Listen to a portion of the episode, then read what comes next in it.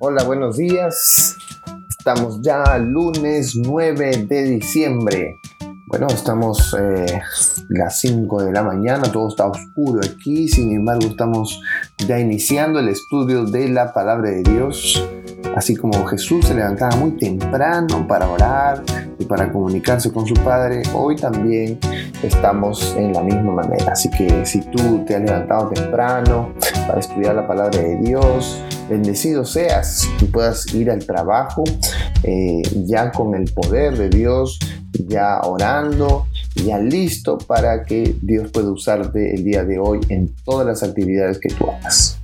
Hoy estamos lunes 9 de diciembre y iniciamos nuestra sección Reavivados por su palabra. Te saluda el pastor Andy Skeche y hoy hablaremos acerca de Nehemías capítulo 10.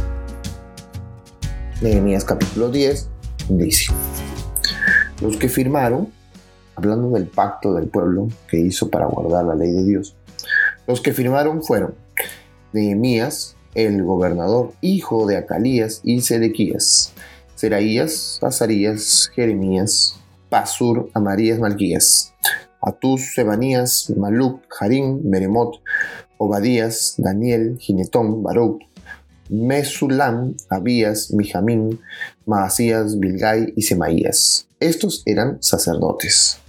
Y los levitas, Jesúa, hijo de Asanías, Binui, de los hijos de Genadat, Cadmiel y sus hermanos Sebanías, Jodías, Kelita, Pelayas, Hanán, Micaía, Rehob, Hasabías, Sakur, Serebías, Sebanías, Odías, Bani y Beninu. Las cabezas del pueblo, Paros, Pajad Moab, Elam, Satu, Bani, Buni, Asgat, Bebai, Adonías, Bihbai, Adin, Ater, Ezequías, Azur, Odias, Hasum, Besai, Arif, Anatot, Nebai, Macpías, Mesulam, Gesir, Mesajebel, Sadok, Jadúa, Pelatías, Hanán, Ananías, Oseas, Hananías, Jasub, Gelojes, Pilja, Sobek, Rehum, Hasabna, Masías, Agías, Hanán, Anán, Maluk, Harim y Baana. Y el resto del pueblo, los sacerdotes, levitas, porteros y cantores, los sirvientes del templo, y todos los que se habían apartado de los pueblos de las tierras a la ley de Dios con sus mujeres, sus hijos, sus hijas y todo el que tenía comprensión y discernimiento, se reunieron con sus hermanos y sus principales para protestar y jurar que andarían en la ley de Dios, que fue dada por Moisés siervo de Dios, y que guardarían y cumplirían todos los mandamientos, decretos y estatutos que Jehová, de Jehová nuestro Señor. Y que no daríamos nuestras hijas a los pueblos de la tierra, ni tomaríamos sus hijas para nuestros hijos. Asimismo, que si los pueblos de la tierra trajesen a vender mercaderías y comestibles en el día de reposo, nada tomaríamos de ellos en ese día ni en otro día santificado, y que el año séptimo dejaríamos descansar la tierra y remitiríamos toda deuda. ¡Wow! En realidad se lo tomaron en serio, hicieron una promesa tremenda. Verso 32.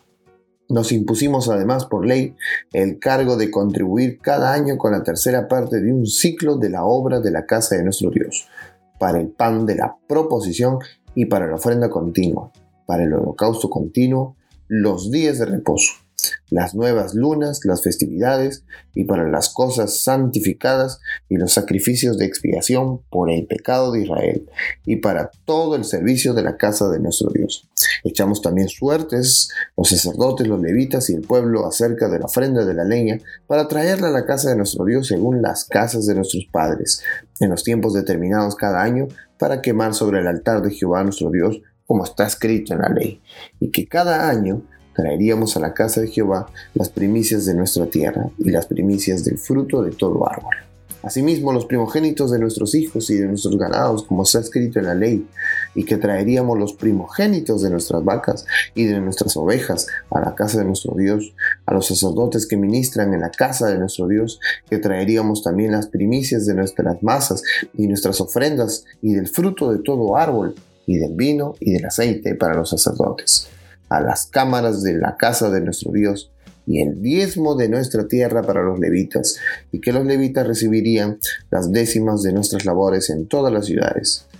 y que estaría el sacerdote hijo de Aarón con los levitas cuando los levitas recibiesen el diezmo, y que los levitas llevarían el diezmo del diezmo a la casa de nuestro Dios, a las cámaras de la casa del tesoro, porque a las cámaras del tesoro han de llevar los hijos de Israel y los hijos de Leví la ofrenda del grano, del vino y del aceite, y allí estarán los utensilios del santuario y los sacerdotes que ministran, los porteros y los cantores, y no abandonaremos la casa de nuestro Dios. Semejante promesa que hizo, que hizo todo el pueblo, ¿verdad? De obedecer los mandamientos. En realidad se reformaron. Se reformaron, sí. Vaya, ustedes han leído junto conmigo, ¿verdad? Eh, bueno, al inicio hay una serie de nombres que en realidad es un, como un trabalengua. Sin embargo, eh, todo lo que seguimos leyendo en adelante, los que firmaron el acta, la promesa que hicieron delante de Dios, vaya que sí pusieron en su corazón obedecer a Dios con todo su cariño. Quizás nosotros podamos aprender del pueblo aquí, del pueblo de judío, cómo hizo una promesa a Dios y trató de cumplirla fielmente. Es más, firmaron un documento, la promesa. Quizás a nosotros también nos faltaría algo escrito, ¿verdad? Un, compromiso. Eh, podríamos imprimir, hacer uno en la computadora, imprimir, poner nuestra firma y decir, Señor, hoy prometo realmente entenderte, realmente orar. Eh, Hoy prometo realmente eh, querer cambiar, ser diferente, ser guiado por ti y firmarla y ponerla en un lado de la habitación y acordarnos de qué promesas hicimos a Dios y mientras sea visible, entonces ahí va el esfuerzo, ¿verdad? Muy bien, y la última parte del texto es una parte que a mí me ha impresionado. Y no abandonaremos la casa de nuestro Dios. ¿Estás tú dispuesto a abandonar la presencia de Dios? ¿Estás dispuesto a abandonar su, causa, su misión? Pues no. Por esa razón, no abandones la casa de Dios. Es cierto que en muchas ocasiones a veces preferimos trabajar, preferimos salir, preferimos eh, hacer otras cosas. Sin embargo, Dios nos perdona, como hemos visto hace unos, días. Dios siempre es misericordioso. Eh, pero así como nosotros lo abandonamos a Él, nuestra promesa sería no abandonarlo, porque Él nunca lo hace. Hoy ha sido un texto increíble de poder meditar sobre la promesa que hizo el pueblo de Israel a Dios y cómo es que ellos se han esforzado para que así sea.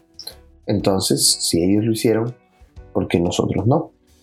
Esfuérzate Hoy es el primer día de la semana, quizás ya estás yendo al trabajo, cuando escuches esto ya estás en el trabajo, pero será un día en el que no debes abandonar la causa de Dios a pesar de todas las cosas que puedan pasar. Aprovechen acercarte a Dios hoy de corazón y Dios te bendecirá.